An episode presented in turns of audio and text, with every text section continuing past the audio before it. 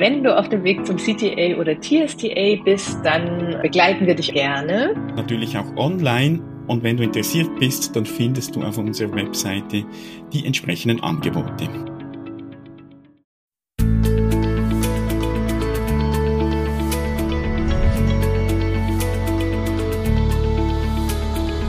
Transaktionsanalyse fürs Ohr. Der Podcast von Christine Nierlich und Jörg Bolliger. Herzlich willkommen. In der heutigen Episode unterhalten wir uns mit dem Märchenerzähler Armin Ziesemer über Märchen und auch über den Bezug zur Transaktionsanalyse. Ja, herzlich willkommen herzlich zu einer willkommen. neuen Episode. Hallo. Ja. Und liebe Hörerinnen, liebe Hörer, du hast eine dritte Stimme gehört denn der Armin ist heute mit dabei und wir haben das Thema Märchen und Transaktionsanalyse. Ja, herzlich willkommen Armin. Hallo Jörg, hallo Christian. Danke, bist du hier. Wir haben, liebe Hörerinnen, liebe Hörer, gerade einige technischen Klippen überwunden, damit wir dieses Interview überhaupt führen können. Und ist das Schöne bei, auch bei Märchen, da gibt es ja meistens ein Happy End. Wir ja, sozusagen ja. schon im Happy End die Aufnahme machen. Ja, aber gut, Armin, du bist, und vielleicht haben das die Hörerinnen, die Hörer schon gehört, du bist auch Schweizer wie ich, man hört uns das ja oft an. Ja. Äh, aber das soll nicht das Thema sein, sondern Märchen, du bist ursprünglich Physiotherapeut, du hast auch ein, ein Betriebswirtschaftsstudium absolviert und jetzt hast du TA-Ausbildung gemacht und bist Märchenerzähler erzähl doch gleich mal was von deinem Märchen oder erzähl, wie, wie kommt ein Physiotherapeut, ein Betriebswirtschafter dazu, Märchenerzähler zu werden? Ja, ja, das hat etwas äh, zu tun mit viel Überraschung im Leben auch. Also ich hätte noch nie gedacht, ähm, so vor irgendwie fünf Jahren, wenn mir jemand gesagt hätte, du wirst einmal ähm, Märchenerzähler sein, dann hätte ich diese Person wahrscheinlich ausgelacht. Aber, äh, aber sie ist so gekommen und ja, die Märchen, die haben mich schon früh, haben, sind wir die schon begegnet. Meine Eltern, die haben ihre Hochzeitsreise in den Osten gemacht, dazumals, als die Mauer noch stand und die Grenzen noch dicht waren. Und mit diesem Zwangsumtausch, wo man immer wieder so Westmark in Ostmark umtauschen musste, da konnte man mit diesen Ostmark nicht wirklich viel äh, anfangen. Und was meine Eltern dann gemacht haben, sie haben diesen diese Märchenschallplatten haben sie mir dann gekauft. Und so habe ich äh, sehr viele von diesen Märchenschallplatten gehört, weil der Osten, der hat ja diesen Märchenschatz sehr hoch gehalten. Jetzt kommt ja dann wieder die Zeit mit dem Film Die drei Nüssel für Aschenbrödel zum Beispiel, mhm. der mhm. ja sehr bekannt ist und immer noch ja. nach den 80er Jahren äh, eine sehr hohe Beliebtheit hat. Und so bin ich zum ersten Mal zu den Märchen gekommen und dann aber wieder weit davon weg, so mit den Pfadfindern vielleicht noch ähm, einen Bezug zu Geschichten und äh, Stories am Samstagnachmittag als Pfadfinderleiter, aber sonst nichts mehr groß und ähm, ja, habe dann die Physiotherapie abgeschlossen, war dann noch selbstständig und irgendwie hat es mich noch zur Betriebsökonomie hingezogen.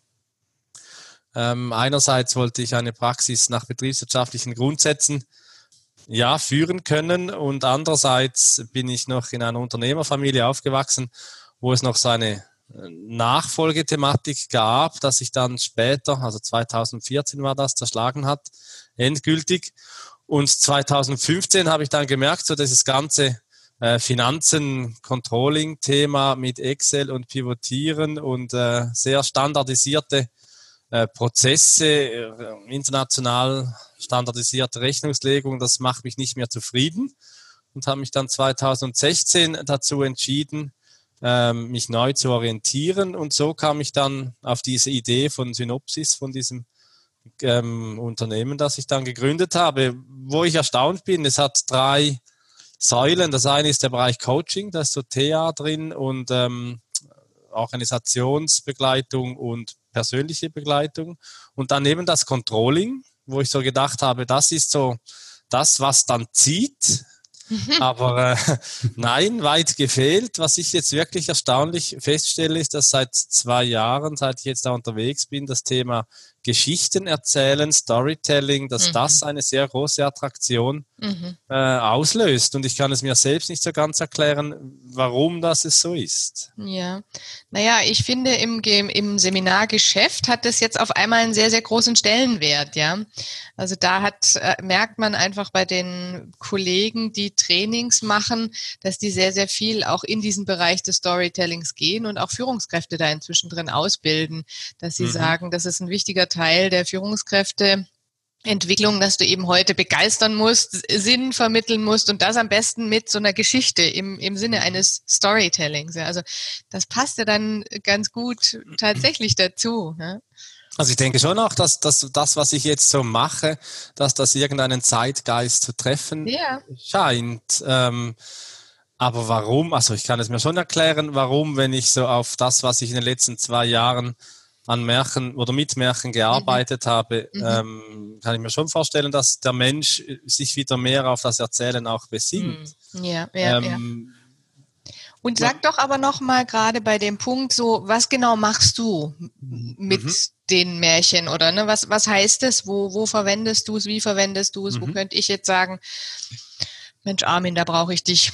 Ja, also in Bezug, in Bezug zur Thea, ähm, da merke ich schon, dass, dass das Thema Skriptarbeit sehr mhm. stark ähm, beschäftigt. Also wenn mhm. ich zum Beispiel höher qualifizierte Stellensuchende begleite über ein Programm, Jobjägerprogramm hier in Schaffhausen mit dem, mit dem RAF, mit mhm. dem Arbeitsamt, ähm, dann ist schon das Thema Sinnsuche bei Höherqualifizierten sehr stark und das geht dann auch über die eigene Lebensgeschichte. Gerade wenn mhm. zweimal äh, zum Beispiel oder mehrmals hintereinander ein schlechter Ausstieg aus einem aus einer Arbeitsstelle kam oder wenn mhm. irgendwelche äh, Entzündungen passieren, äh, was mache ich eigentlich noch in dieser Arbeitswelt und das macht die Arbeitswelt mit mir mhm. und dann auch daraus wieder Hoffnung zu schöpfen und die eigene Geschichte, das eigene Skript dann auch weiter äh, mhm. zu schreiben im positiven Sinn. Das ist das eine.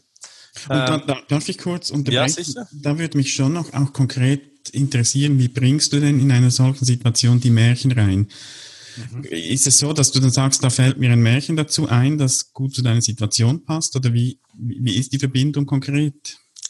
Ähm, also das ist verschieden. Manchmal gibt es Menschen, die haben schon seit Kindheit ein Märchen äh, tief in sich drin und äh, decken es dann wieder auf. Mhm. Äh, auf die Frage, ja, so mit, mit fünf, sechs Jahren, da war so was irgendwie, aber mhm. jetzt ähnlich wie bei mir, so, aber mir, bei mir mehr thematisch.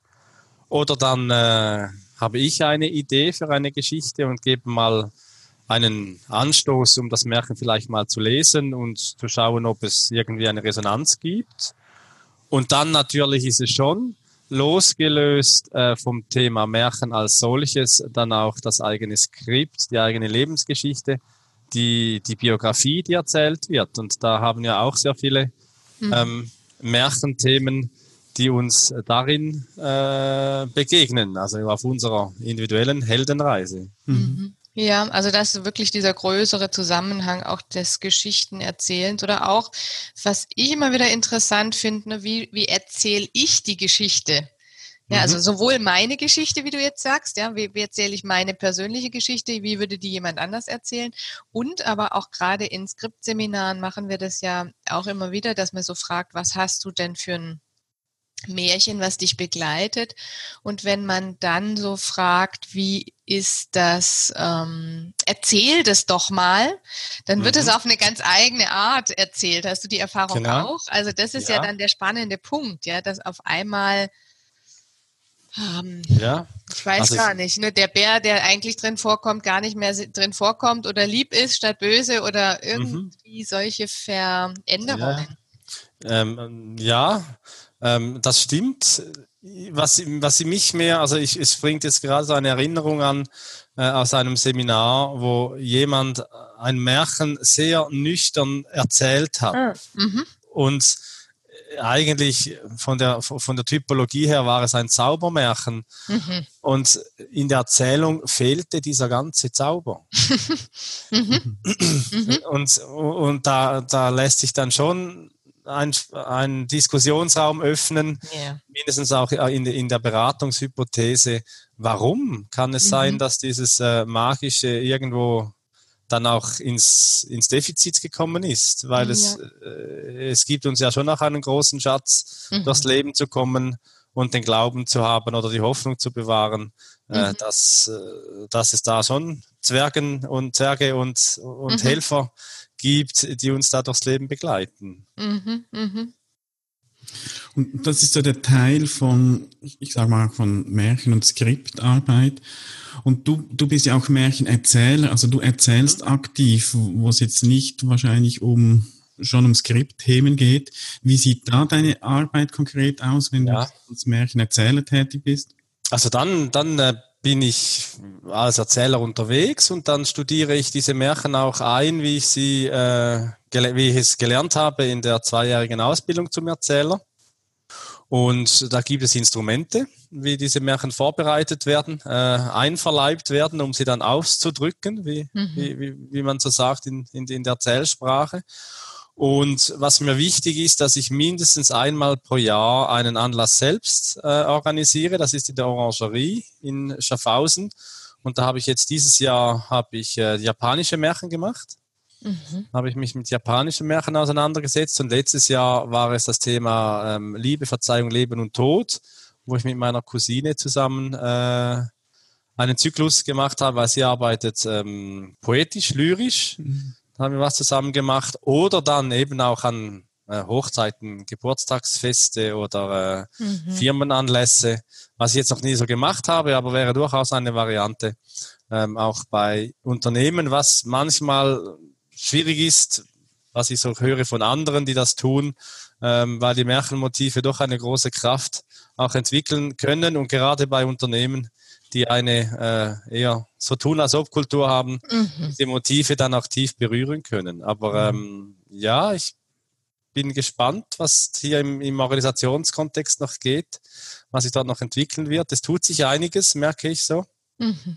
Aber bis jetzt war es wirklich ähm, das Erzählen an Geburtstagsfesten, an äh, diese Erzählanlässe und ich habe dann diese auch aufnehmen lassen und schneiden lassen und die sind jetzt auf YouTube äh, ah, anzusch anzuschauen. Ja, ja, genau. Gut, äh, liebe Hörerinnen, liebe Hörer, wir werden das natürlich verlinken. Äh, unter transaktionsanalyse.audio-066 für unsere 66. sage und schreibe, Episode, äh, findest du die Links, falls du jetzt diese Episode mit deiner App irgendwo hörst, kannst du diese Internetseite öffnen. Da werden wir sicher deine Seite verlinken, falls dich jemand auch mhm. engagieren will für irgendein Fest oder auch in einer Organisation und auch dein YouTube-Kanal. Danke. Mhm. Dann, dann hast du hast äh, vor kurzem auch eine Märchenreise mitgestaltet. Genau. Äh, erzähl doch mal, wie, wie, wie war das? Ja, das ist, das, äh, das ist also ja hab, lustig. Ich habe Fotos gesehen. ja, das, das ist so bei der Gründung und äh, das war ja schon ähm, die Idee, auch im Entwicklungsbereich etwas zu tun, weil mit diesen Finanzen mir schon die, die kreativen Kräfte, die in mir schlummern und, äh, und lauern auch ein bisschen, ähm, ja, die, die kamen einfach zu kurz und das Thema Entwicklung bei Synopsis, das hat mit Innovation zu tun. Und da entstand mit drei Freunden, wir gehen jedes Jahr, ähm, gehen wir essen miteinander, das ist so ein Traditionsanlass. Und der eine dieser Freunde, der ist Geschäftsführer von einem Reisebüro Schmiedreisen in Wettingen, ähm, Kunst- und Kulturreisen. Und irgendwie hatten wir dann die, die Idee, wir könnten ja mal eine Reise auf den Spuren der Brüder Grimm machen. Mhm. Und jetzt habe ich, äh, ja, was sind das, anderthalb Jahre, zwei Jahre habe ich daran herumgebastelt und gefeilt, war mehrmals in diesen Gebieten, wo die Brüder Grimm aufgewachsen sind und habe da eine dreitägige Reise zusammengestellt, die wir dieses Jahr das erste Mal durchführen konnten und, ähm, und wirklich die Gruppe ganz glücklich hinterlassen haben. Und das ist schon äh, ein, ja, eine Innovation im, im Car-Reisebereich, weil ja, wir, wir mehr Inhalt machen und das wurde auch zurückgegeben. So das Normale bei Car-Reisen ist ja eher, man, fährt, man wird gefahren von Punkt A nach B und hat dann Zeit zur freien Verfügung.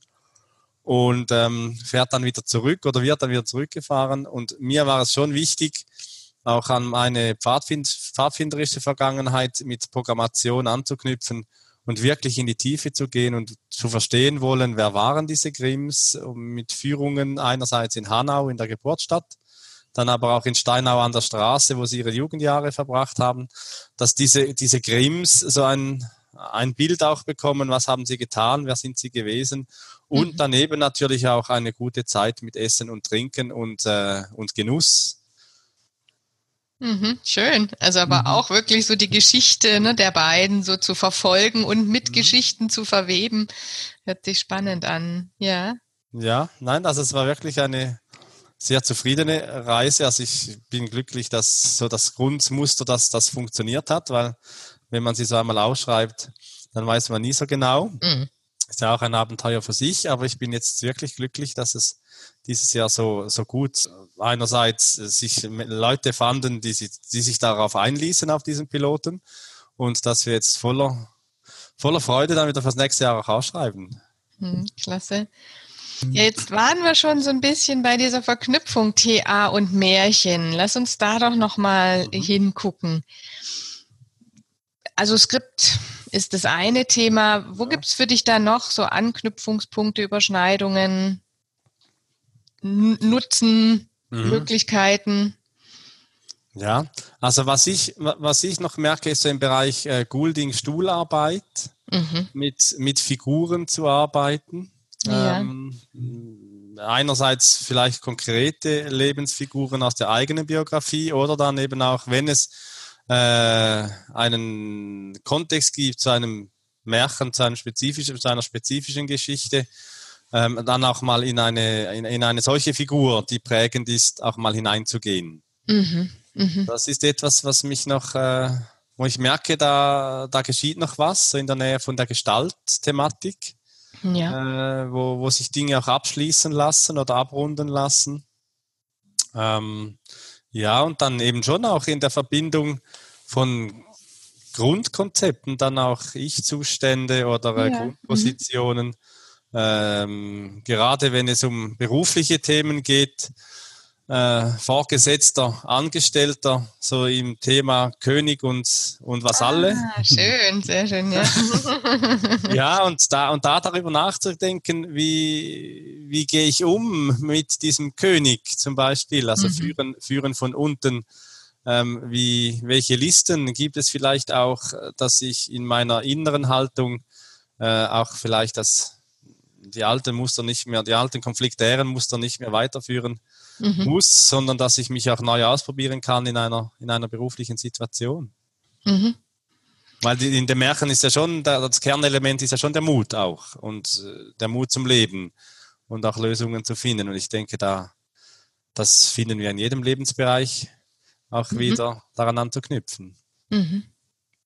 Gibt es etwas, das du sagst, also wenn, wenn ich jetzt hier oder, oder die Hörerin oder der Hörer sagt, okay, Märchen, ja, ist faszinierend, ich möchte mich jetzt da auseinandersetzen und, und habe nicht, aber nicht gerade die Gelegenheit, irgendeinem Märchenseminar oder auf eine Märchenreise zu gehen, möchte das für mich aber nutzen für meine Entwicklung. Hast du da irgendwelche Tipps, wie, wie ich da vorgehen könnte, wenn ich mich diesem Thema annehmen will, einfach für mich alleine? Für mich alleine? Ja, also Märchen lesen äh, sich überhaupt wieder zu beginnen, mit den Märchen auseinanderzusetzen, zu merken, welche, welche Märchen gehen irgendwie tiefer, welche gehen in, Res wo, wo habe ich Resonanz, was beschäftigt mich, vielleicht schon auch dann beginnen selbst zu schreiben, das kann durchaus eine, eine gute Variante sein, ähm, sich in das Thema einzulassen.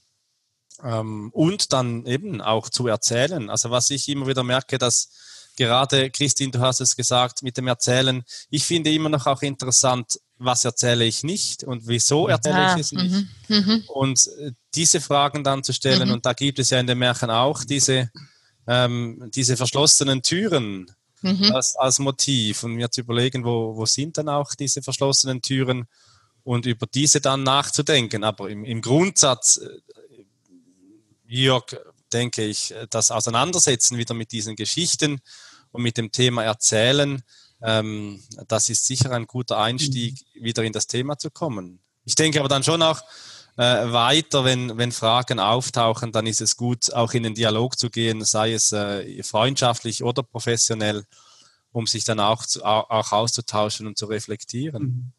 Da, da finde ich spannend den Aspekt, den du erwähnt hast, was erzähle ich eben nicht. Äh, und da gibt's ja diese Übung von Vanita English, mhm. wo es darum geht, verschiedene Geschichten aus der Kindheit in verschiedenen Stadien mal aufzuschreiben oder zu erzählen und eben nicht wie war es original zu überlegen, sondern wie habe ich es mhm. im Kopf. Ja, genau. Mhm. Und das äh, kann, ja, denke ich, kann dann spannend sein, mal dann das auch zu vergleichen und eben zu schauen, mhm. ah, was ist denn da hängen geblieben, als ich sechs war beispielsweise.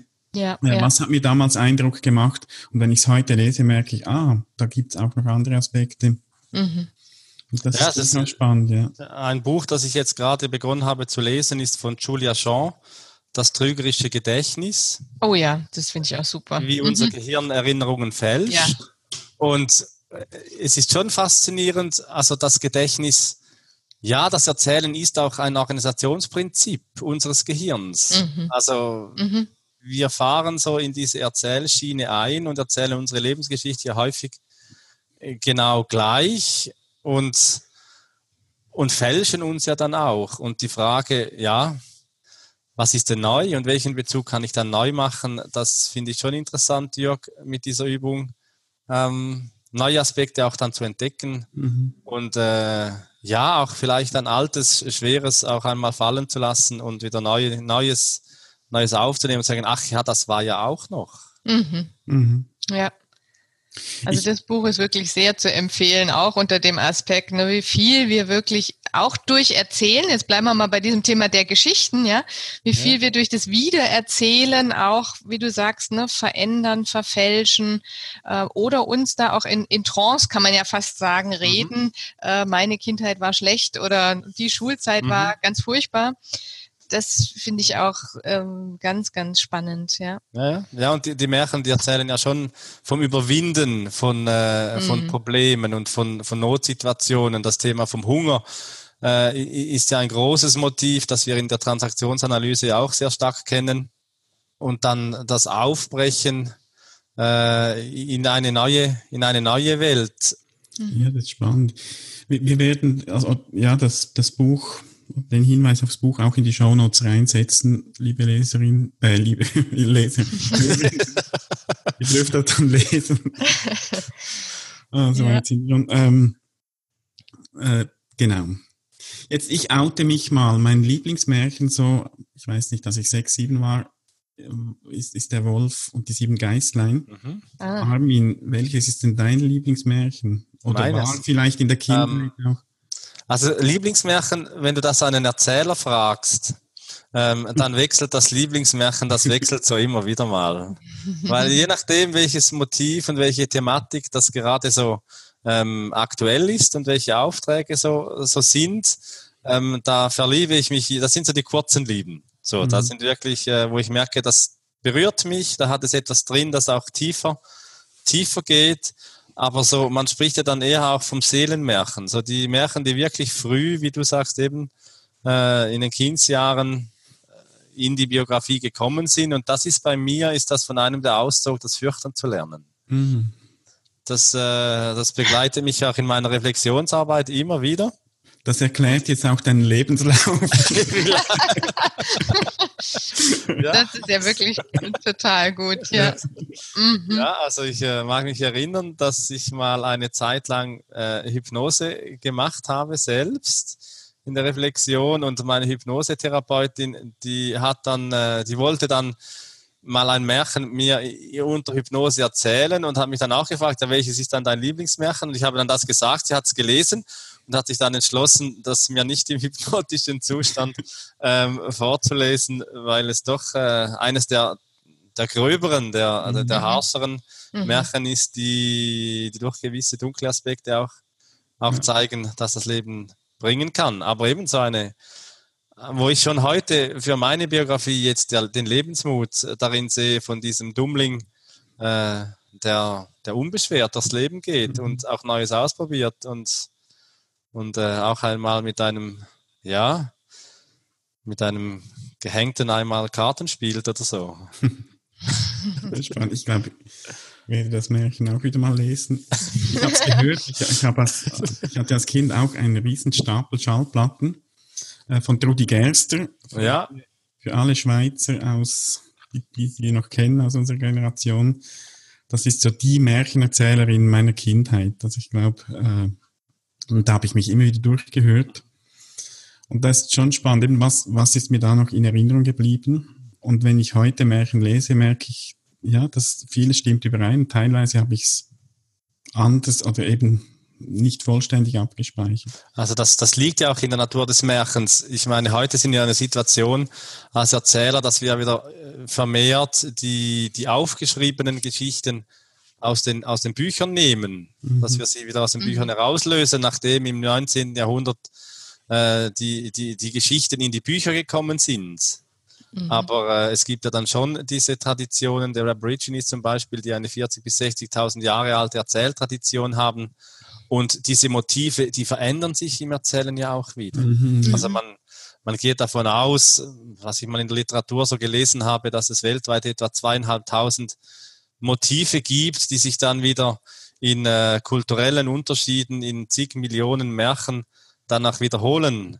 Mhm. Und äh, ich meine, nur schon bei den Grimms wurden die Märchen ja auch verändert. Also in der ersten Ausgabe 1812, da war das Rapunzel, das war schwanger und das hat man dann alles äh, ah. ausgemerzt. Also das Wikipedia hat den Urtext von 1812 zum Beispiel, kann man nachlesen, wie sich auch diese Märchen im kulturellen Kontext danach mhm. immer wieder verändert haben und wo ich schon auch denke, es gibt keine ähm, kein richtig oder falsch, wie ein Märchen erzählt wird. Äh, äh, was ich einfach dann oft rate, ist zu sagen, ja, gerade bei der Kindserziehung, wenn man mit Märchen arbeitet, ähm, nicht zu beginnen, die Märchen abzuändern und die Schlüsse irgendwie sanfter zu gestalten oder so, sondern eher wirklich ein, ein, äh, ein anderes Märchen zu suchen, weil der Erzählstrang in sich ist ja dann schon rund. Mhm.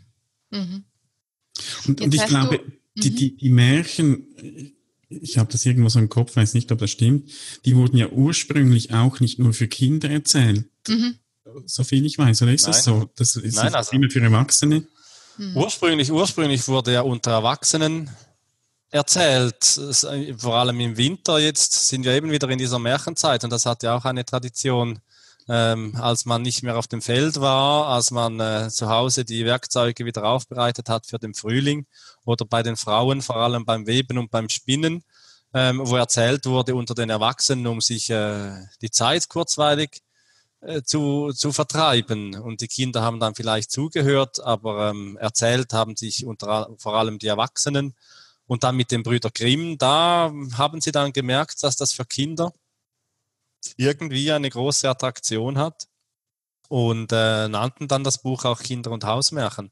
Mhm. Aber ein Großteil der Märchen bei den Brüdern Grimm würde ich jetzt nicht unbedingt als, als kindstauglich im mhm. heutigen Verständnis bezeichnen. Da gibt es äh, andere gute Bücher für Kinder, ähm, wenn es um Kindermärchen geht, die mehr auch so dieses mutige, diese, diese Heldenreise-Thematik mhm. ähm, betonen, was dem Kind auch Lebensmut und Hoffnung dann auch gibt und weniger so diese, diese Märchen, die dann wirklich diese groben, bösen, äh, dunklen Gestalten dann auch zeigen. Obwohl ich schon auch denke, das Kind intuitiv und äh, da äußert sich auch zum Beispiel Drewermann, hat ja viel dazu gemacht. Mhm. Ja, dass das Kind eben diese Gestalten auch, auch braucht. Auch ähm, Bettelheim hat ja auch darüber geschrieben, Kinder brauchen Märchen. Und ähm, dass schon das Helle und das Dunkle ja vom Kind dann auch äh, gesucht und auch geliebt wird, weil es, weil das ja große, große Teile in der Biografie dann auch sind. Mhm. Aber das finde ich jetzt spannend. Ne? Du sagst zweieinhalbtausend Motive und im Grunde genommen ist aber doch die, die Idee ja tatsächlich diesen Mut, diesen Mut, wie gehe ich mit schwierigen Situationen um, wie gehe ich mit dem Leben insgesamt um und die Hoffnung. Ja, das ist so das mhm. Zentrale, was du jetzt auch immer wieder ähm, als, als, kann man sagen, drüberliegende Motive siehst. Mhm. Ja, also was ich selbst auch schon merke in meiner Arbeit, ist, ähm, dass diese Motive ja schon dann sehr stark wirken. Und ich würde eher sogar sagen, darunter liegend, also angelehnt ah, zum Beispiel mh. an C.G. Jung, ähm, mit, mit dem Thema des, äh, der Archetypen, mhm. die Archetypenlehre.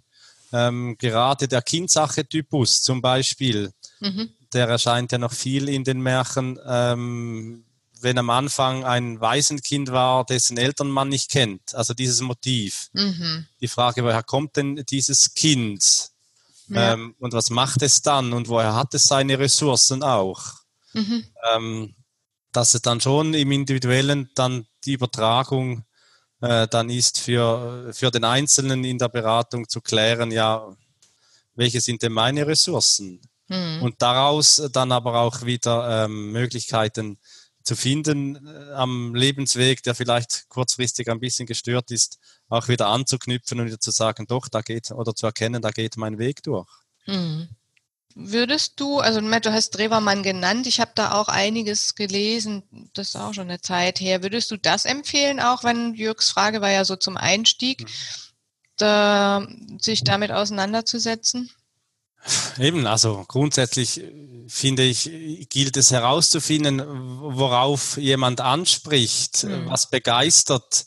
Äh, Drewermann ist eine Quelle, die ich äh, schon selbst auch immer mal, mal wieder in die Reflexion nehme, aber es gibt ja viele, die Märcheninterpretationen geschrieben haben. Es gibt mhm. auch Verena Kass zum Beispiel, es gibt eine Friedel Lenz, es gibt dann auch der, aus der Schule von C.G. Jung gibt es äh, Marie-Louise von Franz, eine Schülerin, die ein dickes Buch Märchensymbolik geschrieben hat, äh, was dann eher wissenschaftlichere Literatur ist. Also da gibt es sehr viele Anknüpfungspunkte, sich mit Märcheninterpretationen auseinanderzusetzen. Und was ich jetzt so nach den, unterdessen glaube ich doch ziemlich viele Märcheninterpretationen von verschiedenen, ähm, dass ja jeder auch wieder seinen eigenen Blick wieder aufs mhm. Papier bringt.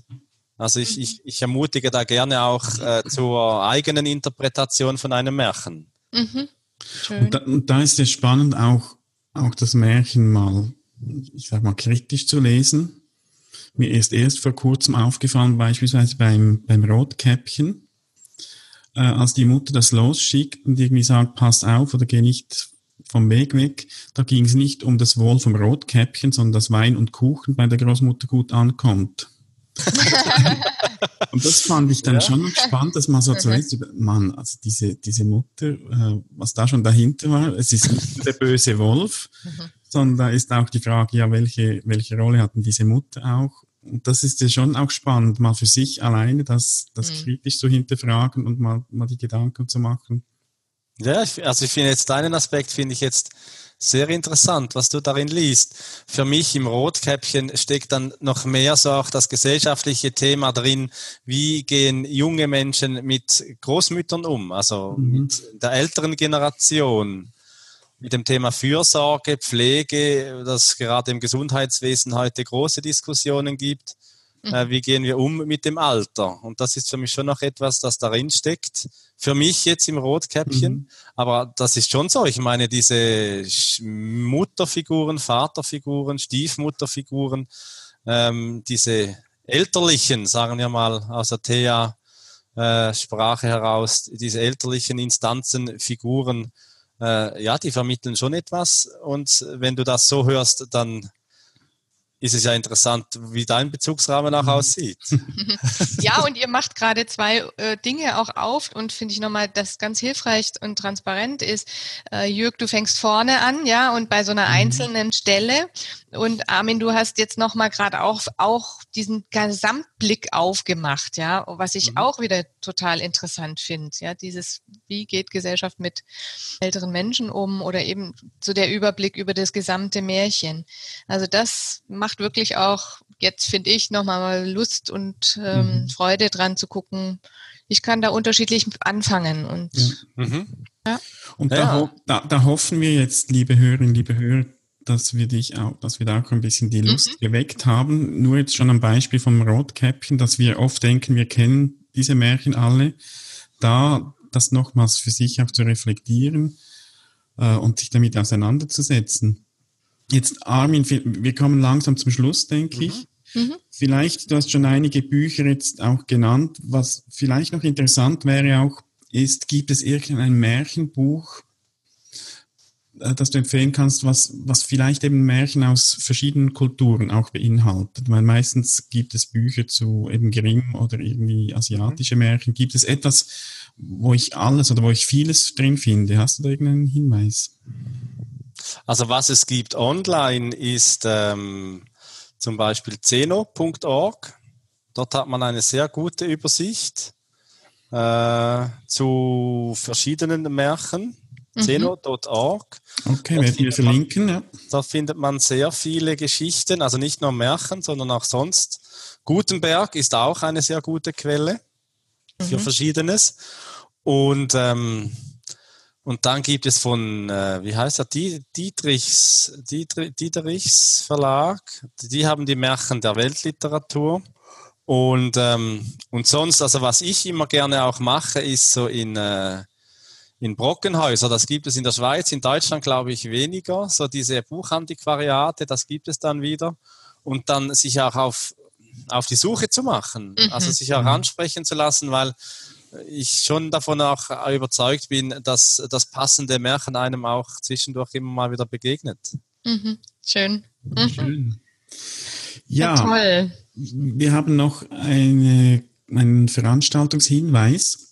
Und zwar werden Armin und ich am Sonntag, am 2. Dezember, falls du jetzt also diese Episode hörst und es ist noch nicht 2. Dezember, dann äh, laden wir dich herzlich ein, um halb acht auf Facebook zu sein. Wir haben da ein Live-Video, wo wir ein Märchen, wir haben drei Märchen zur Auswahl gestellt, also Armin hat die ausgewählt.